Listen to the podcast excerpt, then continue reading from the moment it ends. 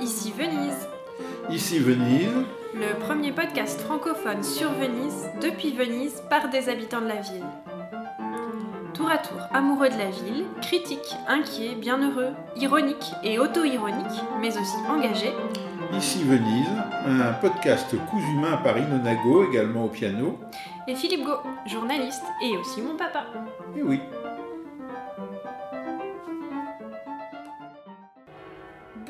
chères auditrices et chers auditeurs, on est ravis de vous retrouver pour ce nouvel épisode d'ici Venise euh, saison 2021-2022 et on allume les micros avec les cloches de midi, si c'est pas beau ça. bonjour Ilona, bonjour à toutes et à tous. Bonjour Venise qui nous, salue euh, avec les cloches de midi. Voilà, c'est le signe euh, de la rentrée. Il, faut, il fait C'est beau, le on est en signe de la septembre. ripartenza. la ripartenza, La riba attention mais du de podcast. Ici. Venise, oui. On a fait des vraies vacances italiennes, c'est-à-dire que on va pas s'excuser, mais presque. La dernière fois qu'on on était avec vous et qu'on a publié un podcast, c'était le 6 juin et on est début septembre, 10 Euh, septembre. plus que début, oui, c'est- c'est bien engagé. Donc, euh, pourquoi des vacances à l'italienne? Parce qu'en Italie, les grandes vacances euh, scolaires durent euh, de- du lendemain de la fête de la République, le le 2 juin, donc à partir du 3 juin jusqu'à mi-septembre, les écoliers reprennent, reprendront l'école le 13 septembre à Venise, sachant que c'est fluctuant en fonction des zones et, et des écoles. C'est échelonné, oui. Il y en a qui ont déjà repris, les pauvres. Donc on s'est dit que bah, il faut qu'on se replonge un peu dans les sujets qui animent la chronique locale. Alors on, on va vous proposer un, un petit touffe, un petit plongeon euh, dans l'actualité vénitienne en ce mois de septembre 2021. On aime bien les, plongeons, nous, euh, même si euh, ben, on est bien obligé de respecter les interdictions qui pèsent sur les, les baignades dans les euh, canaux de Venise et que donc, euh, bah voilà, il faut aller euh, se baigner au Lido si on veut vraiment faire un, un touffo, car la plage de Venise, c'est le Lido. Et oui, en tout cas pour l'instant. Alors à propos de Tant la... que nous n'avons pas remporté notre, euh, Notre combat qui, qui serait de mettre une plage quelque part du côté de, de la rive des Schiavoni, euh, là où déjà autrefois Il y a eu des bains. eu des bains. Mais Bref, mais à propos de lagunes, alors euh, je vous propose de, de- bah, d'aborder ce, quand même ce, ce grand sujet, infini sujet des Grandi Navi euh, à Venise. alors il y a du nouveau sur les linas. oui. Bah oui, parce que quand même, euh, cet été, il n'y avait plus de Grandi Navi dans le centre historique de Venise, puisque le décret loi du 20 juillet 2021, qui est entré en vigueur le 1er août, euh, déclare le, le bassin de Saint-Marc, le canal de la Giudecca comme des monuments nationaux, et donc euh, les grands bateaux de plus de 25 000 tonneaux euh, seront amenés à transiter par d'autres voies d'eau euh, que, par celles jusque-là existantes. Donc on verra quel, euh, sera le futur de, de ces grands paquebots à Venise, qui en fait sont déjà revenus dans la lagune de Venise. Oui, mais attardons-nous un petit peu quand même sur la nouveauté, parce qu'on a suffisamment dit dans Ici Venise que ben, on n'était pas prêt de voir la solution au problème des grandes dinavies à Venise, et que toutes les mesures qui avaient été prises et annoncées précédemment, notamment au printemps, comme étant la solution, la liquidation des grandes dinavies, euh, au, moins dans le centre historique de Venise, on avait suffisamment expliqué que ça n'était pas le cas, et que c'était encore des, demi-mesures ou des quarts de mesure. Euh, une première fois au printemps, on a annoncé, pas nous, mais la, presse mondiale a annoncé la fin des grandes dinavies à Venise, alors qu'en réalité, il ne s'agissait que du lancement d'un concours d'idées pour euh, déplacer les euh, grandes dinavies euh, ailleurs et peut-être en dehors de la lagune, mais il s'agissait que d'un concours. Euh, et d'ailleurs, on n'en a plus beaucoup entendu parler de ce concours. Et donc, le, euh, décret du mois de juillet est vraiment euh, une nouveauté, plus qu'un coup d'épée dans l'eau, cette fois, puisque en effet, il n'y a plus depuis le 1er août dernier de passage de grands navires, des très grands navires de croisière à, à 8 ou 10 étages, des grandes compagnies dont on ne dira pas le nom, mais tout le monde les a en tête, qui passaient, euh, et c'était toujours très choquant à voir, dans le canal de la Giudecca et devant Saint-Marc, euh, et qui en plus de cela euh, stationnaient pendant 24 heures ou 48 heures chaque semaine euh, dans la gare maritime avec tous leurs moteurs allumés pour produire de l'électricité et tout ce qui était nécessaire à bord et qui euh, apportait une pollution euh, non seulement visuelle mais aussi une pollution olfactive et de particules vu le, le fuel lourd brûlé. Donc voilà, c'est quand même une véritable, un véritable tournant, disons. On ne va pas parler de révolution, mais c'est un véritable tournant. cet été, si on accumule ça avec les mesures précédentes qui ont fait qu'au juillet, en juillet, il n'y en avait pas parce qu'il y a eu des grands événements à Venise, comme le G20, etc., et que ça a amené déjà euh, les grandes dinaves à ne pas euh, partir de Venise ou à ne pas rentrer à Venise. Ensuite, il y avait la pression euh, de, de l'UNESCO euh, qui menaçait de dégrader Venise, de placer Venise dans le patrimoine en, danger, patrimoine en péril. évidemment, ça aurait été une mauvaise publicité à la fois pour Venise euh, et aussi pour l'Italie en, plein, en pleine conférence internationale, en plein G20. Donc voilà, tout ça fait qu'en juillet, il n'y a pas eu de grande dynamique au départ de Venise, mais que la situation était très précaire et qu'on pouvait craindre euh, la reprise des grandes dynamiques dès le mois d'août, et il n'en a rien été. Alors, on est suffisamment ici, Venise, à se plaindre de certaines choses pour euh, voilà, s'apesantir un peu lourdement sur la satisfaction, tout de, euh, même, de voir qu'il n'y a pas que du discours et que parfois les choses peuvent bouger. Alors, en fait, après ce, bref instant de, de satisfait lié à la disparition des grandes dynamiques de l'horizon de la rive de Venise, en réalité, le sujet n'est pas définitivement euh, réglé. Oui, en effet, alors le sujet est loin d'être clos, euh, d'autant que les grandes sont déjà revenus dans la lagune de Venise et par cette fois-ci le terminal de ferry de Fusina, euh, comme d'ailleurs toi tu l'avais euh, anticipé et imaginé il y a plusieurs mois déjà. Depuis le 2 septembre, les grandes sont de retour ben, dans la lagune de Venise, mais certes, nous ne les voyons pas traversés par le centre historique. Donc le, terminal de Fusina, il est peut-être un vol d'oiseau à 3 km à peu près d'eau, 3 km d'eau euh, du centre historique de Venise. 3 km d'eau euh, de la gare maritime, peut-être même un peu moins de 3 km, de la gare maritime où euh, les grandes dinavis étaient jusqu'à présent amarrés quand ils faisaient étape à Venise ou quand ils partaient de Venise. Et, donc, on a un petit peu reculé l'objet et donc le préjudice esthétique, il est écarté en effet. Euh, mais toute la problématique de l'équilibre de la, de la, lagune, de, du gabarit aussi des canaux qui euh, desservent Fusina, et peut-être Marghera qui est non loin de Fusina et qui pourrait être un lieu d'attache euh, semi-durable, dira-t-on, des, des grandes dinavis. tout ça, tout ce problème reste, reste posé. Et donc, la, solution pérenne n'est pas apportée. Pour autant, une solution d'urgence a enfin été trouvée, consistant à, un peu à renverser l'urgence. Jusque-là, l'urgence, c'était que les grandes dinavis aient la possibilité d'accéder à Venise, et donc, alors même que des textes de loi ou de décrets antérieurs en prévoyaient l'interdiction, eh ils continuaient euh, d'y accéder, et comment, plus que jamais.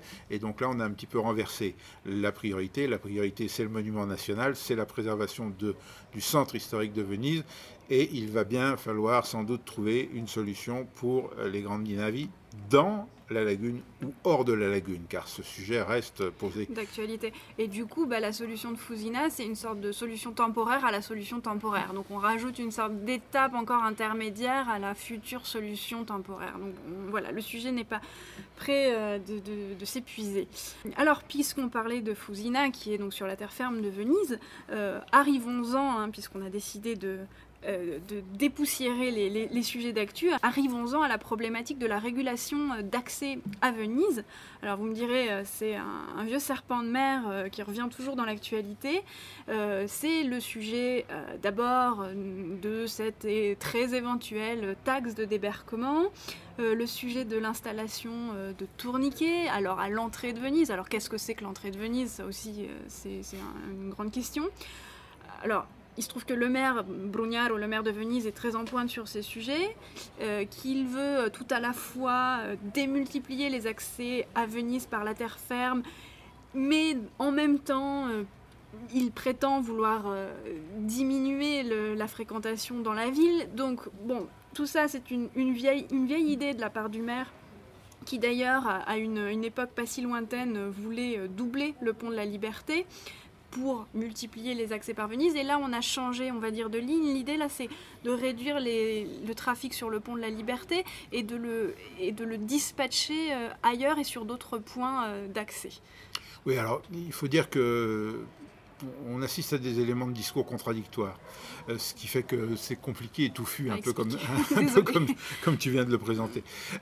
donc il y a un effet de mode, on pourrait dire, contre le tourisme de masse. Le tourisme de masse, il a été dénoncé pendant des années par tout un tas d'associations, de, de, militants. On va dire qu'on est tous d'accord pour dire qu'on écoute le tourisme de masse, mais... Bah, disons pendant des années, c'était un discours très minoritaire d'être mm. contre le tourisme de masse, parce que ça, ça donnait une image péjorative du tourisme. Le tourisme, c'est bien, mais, le tourisme, mais la masse, c'est mal, et donc le tourisme de masse, c'est mal. Enfin, en tout cas, euh, c'est comme ça, à mon avis, que dans, le subconscient euh, de cette formulation du tourisme de masse, euh, les choses étaient comprises.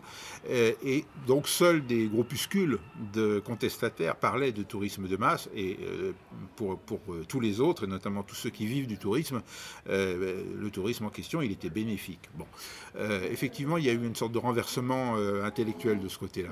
Une critique de, cette forme de tourisme est apparue, avec des réactions de rejet de la part d'une partie de la population, des conséquences qui ont été pointées du doigt, telles que le renchérissement des, des loyers, la difficulté d'accès au logement euh, euh, des populations euh, locales. Bon, bref. Et je ne sais pas si c'est un effet du Covid ou si peut-être le Covid a accéléré ça parce qu'il y a eu une suspension du tourisme et donc une suspension de la pression de, la masse des touristes.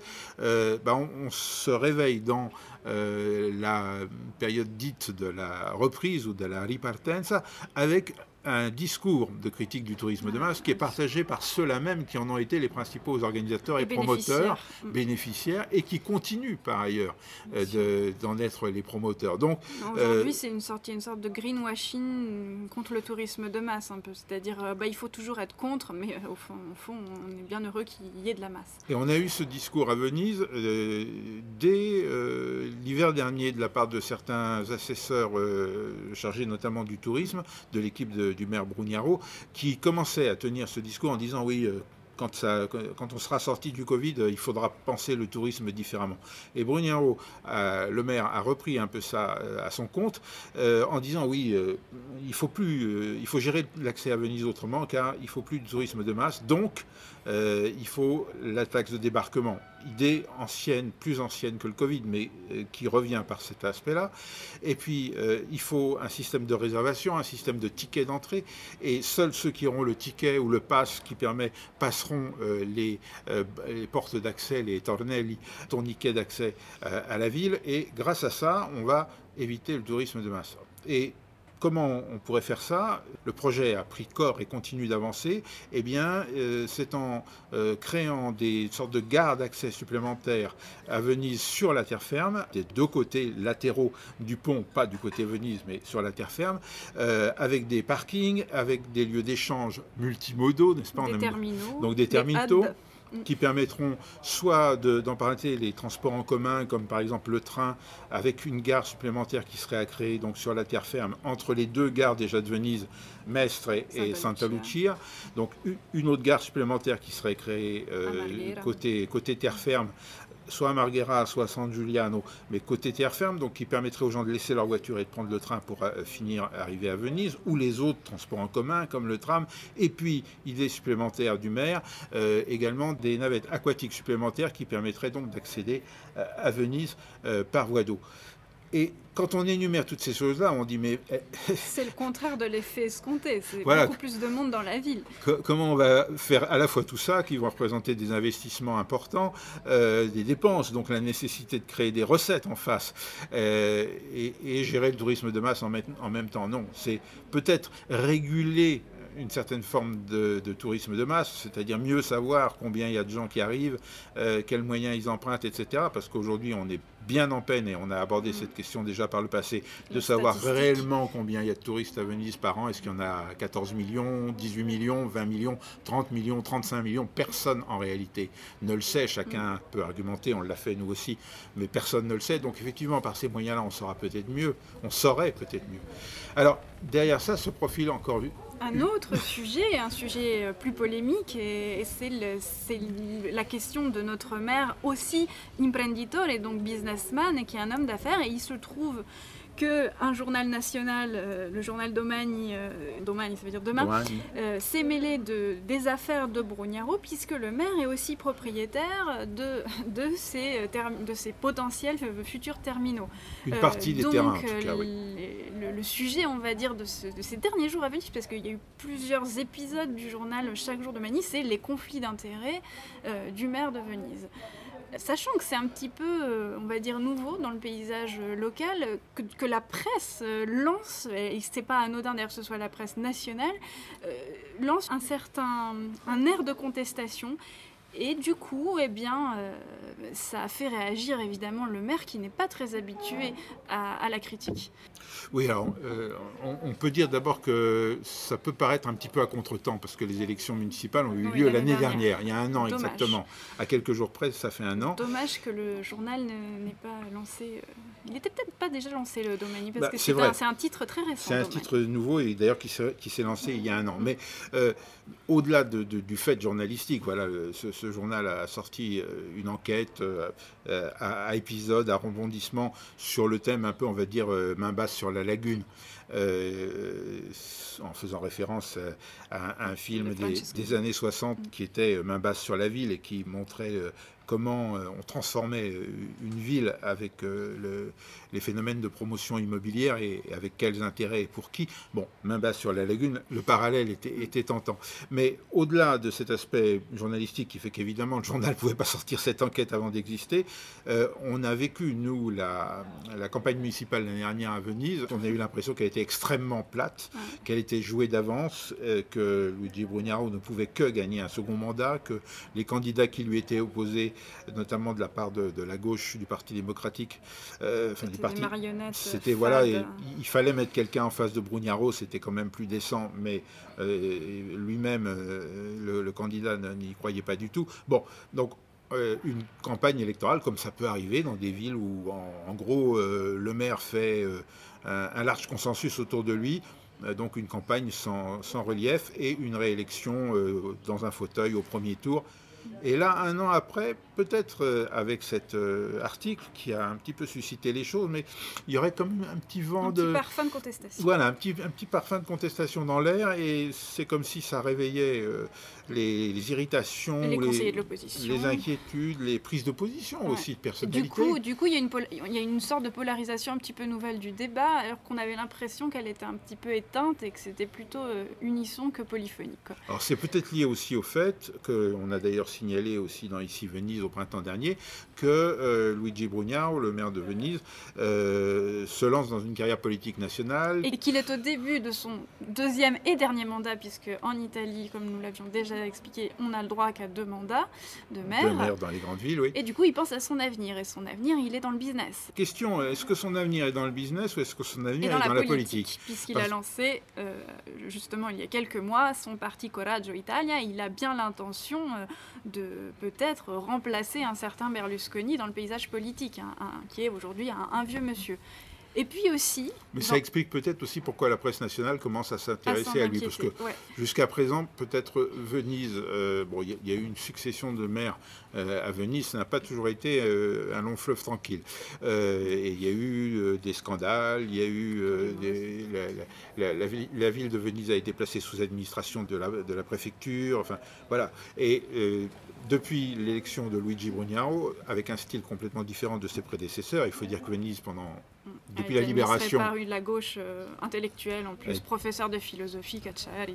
Voilà, Venise était administrée à gauche depuis la libération, euh, et Brugnaro, premier maire euh, de, droite, avec un style complètement différent. Finalement, euh, c'était devenu pour la presse nationale une sorte d'image euh, vénitienne, un petit peu comme l'est aussi le président de la région, Zaya. Donc des personnalités, on va dire, anecdotiques, sympathiques finalement, dans, leur, dans leur côté anecdotique, et dont il n'y avait pas lieu de se soucier spécialement au niveau national déjà, Zaya a été un petit peu euh, testé par la presse nationale qui euh, imaginait que peut-être Zaya pourrait être un rival pour Salvini à l'intérieur de, la Ligue. Bon, finalement, ce truc est tombé un peu à plat parce que ça n'a pas l'air d'intéresser énormément Zaya, en tout cas pour l'instant. Et ah, euh, les choses surgissent par où on ne les attendait pas, c'est-à-dire que la personnalité particulière, un peu rugueuse, un peu difficile à appréhender pour la presse, Luigi Brognaro refuse toutes les interviews euh, qui lui sont demandées par la presse, sauf quand c'est lui qui écrit le texte de la première à la dernière ligne, et en général c'est publié dans un journal local. Euh, eh bien c'est lui qui surgit sur la scène politique nationale et qui en effet a des ambitions, puisque avec son parti qu'il a, a formé avec d'autres mais dont il revendique vraiment la, la, paternité. et la direction, eh bien il prétend être celui qui fera le président de la République eh l'année prochaine. Ils ont 31 parlementaires euh, du parti Fuccia, donc euh, Coraggio Italia et les élections du président de la République italienne approchant, il pense qu'il va pouvoir jouer dans la balance. Et oui, bah, il va sans doute pouvoir jouer. Alors, on verra quel est le poids des 30 et quelques parlementaires qu'il revendique, mais il faut savoir que les élections de la présidence de la République en Italie se font au Parlement. Euh, c'est un scrutin euh, indirect, donc. Euh, et, au Parlement, une trentaine de parlementaires.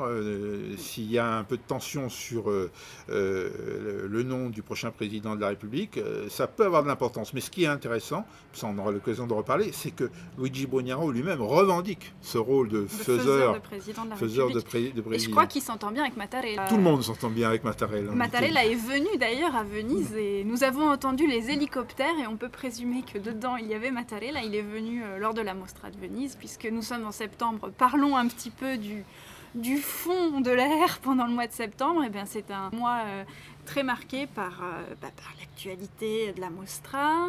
Il y a eu un défilé de mode euh, Dolce Gabbana euh, qui a été organisé sur la, la, place Saint-Marc avec des réceptions. Le, marché de, la Pesqueria de Rialto a été neutralisé aussi pour je ne sais quel cocktail mondain de, marque. J'ai déjà oublié la marque, mais c'était peut-être Dolce Gabbana aussi. Et voilà, on a aussi inauguré il y a quelques jours le, pont du Rialto. Le saviez-vous alors à Venise, il faut dire, on a un gros problème avec la chronologie et avec les dates.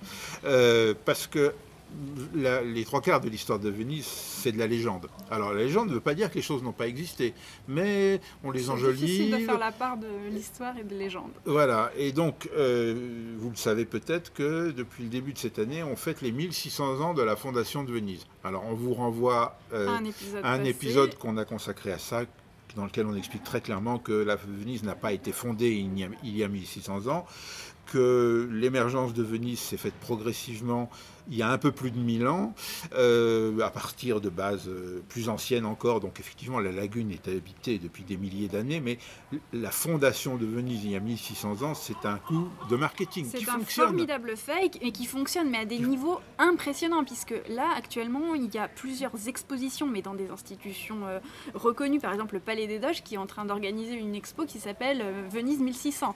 Et il n'y a pas un événement à Venise qui ne porte pas le nom de Venise 1600. Et tout le monde participe à ça sans que ça pose aucun problème. Et on dirait mais même aux historiens. Alors c'est pas vrai, il y a eu des réactions au moment des... Mais alors maintenant, vu que l'argent arrive par, par ce programme d'événements, on est tous d'accord, Venise à 1600 Et donc, comme les choses sont bien faites, on inaugure un pont qui date de 1591, le pont du Rialto, eh bien, à l'occasion des 1600 ans de Venise. Bah oui, ça fonctionne. Alors, ce qu'on inaugure, mais ça, on le dit vraiment dans les petits caractères, ce qu'on inaugure, c'est la rénovation du pont. Il y a eu des travaux structurels qui ont été, qui ont été faits euh, ces dernières années et euh, ils ont été payés par un sponsor. Euh, il y a d'ailleurs une polémique là-dedans, puisqu'il y a une plaque qui a été apposée pour euh, remercier le sponsor. Et donc, euh, il, y a, il, y a, le comité No... No grandi targhe. pas de grande plaque. Pas de grande plaque pour remercier, pour remercier les sponsors, qui évidemment fait référence au comitato No, no, grandi, no, grandi Mais ce qui est fabuleux, en effet, comme tu viens de le dire, c'est que voilà, comment ça fonctionne un, fake historique? Il suffit quoi qu'on fasse, quoi qu'on organise, on se réfère à un moment donné au fait que la ville a 1600 ans. Et à ce moment-là, si tout le monde dans ce cœur le dit, bah, c'est que ça doit être vrai. C'est-à-dire que l'évêque de Venise, le patriarche, lors de l'inauguration du pont du Rialto, a dit un truc du genre euh, Oh, quelle coïncidence que ce soit à l'occasion des 1600 ans de Venise que l'on inaugure le pont du Rialto. alors que 1591-2021, ça fait simplement plus de 400 ans, mais. Euh, oui, ou alors il y a des problèmes en calcul, je ne sais pas. Mais... Et en plus, bon, euh, le pont de Rialto, donc il est en pierre depuis, depuis 4 siècles. Avant, il existait comme un pont en bois. Euh, il s'est effondré. Le pont qui s'est effondré, je crois, en 1400 et quelques, n'était d'ailleurs pas le premier pont. Bon, euh, mais c'est pas grave. Euh, on inaugure le pont du Rialto l'année des 1600 de Venise. Le, et le récit fonctionne mieux comme ça.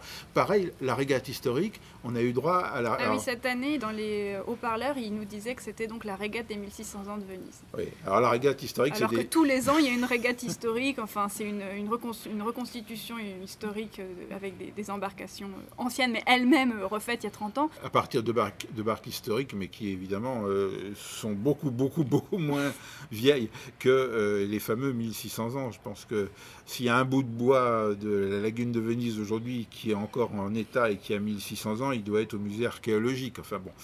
Euh, bref, tout ça pour dire que Venise va bien finalement que oui, et puis que finalement on vit un mois de septembre euh, très, euh, si on veut dire très normal, et en cela aussi tous les marronniers journalistiques du mois de septembre, comme le, la taxe de débarquement, moi combien de Français m'ont dit, mais alors Ilona, cette fois c'est bon, c'est la bonne, un peu comme sur les Grandinavi, c'est à chaque fois, mais oui, cette fois c'est dès le, dès le 1er janvier 2022. Et moi qu'est-ce que je fais? Bah, J'envoie des captures d'écran euh, de, de, Google, de, ah bah, en janvier 2019, il y aura la taxe de débarquement, parce qu'à chaque fois, c'est, mais oui, après-demain ça arrive, mais bon, vous savez, demain, demain. Donc le sujet n'est pas épuisé, mais comme chaque année au mois de septembre, fin août, on en parle. Mais tout le monde participe un petit peu. Alors nous, on essaie de ne pas être trop dans, cette légende, ou du moins d'évoquer la légende et, en même temps de la déconstruire, euh, pour essayer de dire les faits, ou en tout cas euh, démentir les fausses informations. Mais euh, c'est un petit peu inévitable, parce que d'abord l'histoire de Venise, elle est longue, elle est complexe, et puis elle se prête euh, volontiers à un peu enjoliver. Euh, est-ce que vraiment le carnaval, euh, il y a quelque temps, durait 10 mois sur 12 Est-ce que vraiment il y avait 10 000, 15 000 prostituées au XVIIe siècle à Venise Est-ce que vraiment les, la flotte vénitienne s'est tellement illustrée dans tous ces exploits maritimes qui sont représentés au Palais des Doges dans ces gigantesques tableaux de batailles maritimes euh, dont on sait que certaines euh, ont une existence ou en tout cas une ampleur euh, historique discutable. Donc voilà, c'est un peu inévitable. En fait, enjoliver le récit et la légende fait partie désormais de l'histoire de Venise. Et ça, c'est vraiment important de le dire. C'est d'ailleurs la thèse d'une historienne, Elisabeth Pavan, qui a écrit un ouvrage sur ce thème. C'est-à-dire que la légende fait partie de l'histoire de Venise. On le voit avec l'histoire des 1600 ans. C'est ça devient la réalité. C'est une sorte de comme prophétie autoréalisatrice. Parce que quand on répète à longueur de journée et que tout le monde participe aux célébrations, oui, il fabrique des preuves. Hmm. Et donc, bah, Venise, et ben maintenant, Venise a 1600 ans. Et tant pis si c'est pas vrai. Ce qui compte, c'est qu'en 2021, Venise a 1600 ans. Oui, d'ailleurs à ce sujet, euh, on peut citer un livre qui est, paru assez récemment, euh, qui s'appelle La storia spregiudicata di Venezia, euh, d'un auteur qui porte un nom de Doge, Pierre Alvise Zorzi, et qui décrit très bien la méthode Brugnaro, sauf qu'il ne parle pas de Brugnaro. C'est en fait la manière dont Venise, au fil des siècles, a consciemment ou, nous, ou non, mais surtout consciemment, construit son propre mythe. Et évidemment, ça remonte euh, à l'époque où euh, on est allé chercher la dépouille de Saint-Marc, euh, l'a ramené à Venise, construit une basilique pour ça, perdu la dépouille entre-temps, inventé un miracle pour pouvoir quand même mettre la dépouille de Saint-Marc dans la basilique, adopté le logo génial du lion ailé avec le livre qui dit que la paix soit avec toi, Marc, mon évangéliste, et toutes ces choses-là, ce qui apparaît très bien dans ce livre, qui pour l'instant n'est pas traduit en français, mais qui, mériterait de l'être, euh, ben, on voit très bien comment, euh, finalement, de manière assez consciente et systématique, et dans le long terme, euh, les dirigeants de Venise, qui autrefois étaient des doges, euh, mais aujourd'hui euh, sont éventuellement le maire, et, d'autres, eh bien, ont façonné, comme on, comme on, fait une sculpture avec de la glaise, et comme on transforme ça en un bel objet de, terre cuite, façonner l'histoire de Venise en écartant tout ce qui pouvait nuire et en magnifiant ce qui pouvait la... Tiens, ah, un, grand un grand dénave. Mais alors du coup... Il n'y a pas de brume pourtant. oui, du coup, le, projet, euh, quand on dit arrêter la méthode Venise, là par exemple, Tiziano Scarpa, justement, l'auteur de Venise est un poisson, je le cite parce que souvent les, Français connaissent Scarpa, qui a justement écrit un, éditorial dans le journal Domaine, il a dit qu'il fallait donc euh, que il a lancé un appel pour que les Vénitiens euh, arrêtent cette Brugnaro et, et, ses méthodes. Alors du coup, ça paraît un projet vain et impossible s'il y a une sorte de continuité historique. Oui, alors ce que Scarpa dénonce, ce qui est un petit peu aussi sous-tendu dans la, série d'articles du quotidien Domagne, c'est, euh, on va dire, tous ces grands projets qui visent à, la transformer, à lui donner la forme qui conviendrait au projet, euh, actuel et futur et futuriste, mm. un peu comme euh, au, début du XXe siècle a été une transformation définitive et majeure, la construction du pôle industriel de Marghera et, euh, toutes les conséquences que ça a eu sur, euh, sur l'urbanisation et le développement de la terre ferme de Venise jusqu'à euh, la fusion de, de, la commune de, de, Mestre et de Venise en un seul grand pôle. Donc on voit bien que ces projets-là euh, peuvent avoir des conséquences sur le long terme et je pense que ce que Scarpa dénonce, c'est plutôt voilà, ce risque de voir en effet transformer complètement les accès à Venise, développer des, des pôles capables de recevoir encore des milliers de voitures supplémentaires, etc., etc. Après, la méthode particulière par laquelle Venise a construit son histoire et son mythe, et qui fait qu'on ne sait plus différencier l'un de l'autre, et que euh, celui qui voudrait vraiment séparer le mythe de l'histoire se mettrait un peu en danger, euh, surtout s'il est du côté de l'histoire, s'il est du côté du mythe, ça ira encore, mais euh, bah ça, c'est encore autre chose, mais oui, c'est utilisé dans la, dans, la construction intellectuelle et dans la, la présentation de ces projets dans lesquels on prétend bah, sauver Venise. Au contraire, on prétend euh, régler euh, les problèmes. autre mythe du récit, sauver Venise. vous l'aurez compris, euh, ici Venise prend, prend, ses risques aussi. Je regarde, personne à, la, personne à la fenêtre, personne à les volets. Bon, ça va. Voilà, et d'ailleurs, c'était le premier épisode que nous avons enregistré en plein air, en air presque et en plein air. C'est ça la magie de Venise en septembre. L'été continue. Bon, et eh bien, merci de nous avoir écoutés. Vous pouvez nous retrouver sur les réseaux sociaux, Instagram, ici.venise et Twitter ici Venise. À la prochaine. Au revoir. Continuez d'écouter les podcasts ici Venise. On vous remercie d'ailleurs au passage, vous tous, vous toutes qui avez été nombreuses et nombreux euh, cet été à écouter les vieux épisodes d'ici Venise. Et ça nous a donné envie de reprendre la série car on s'est dit, bon, s'il y a une telle demande, alors...